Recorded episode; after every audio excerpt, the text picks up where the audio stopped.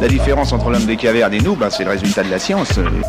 Et ce n'est pas une opinion, c'est de la science. Notre monde n'est pas si moche. Quelle est la différence entre et adsorption? L'absorption est un phénomène de remplissage d'un corps par un autre, comme une éponge qui se remplit d'eau. L'eau reste prisonnière du fait des forces de capillarité.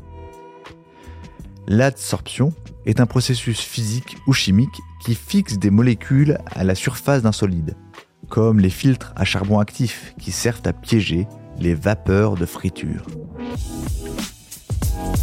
Voilà. Il ne reste plus qu'à vous remercier de votre attention. Au revoir.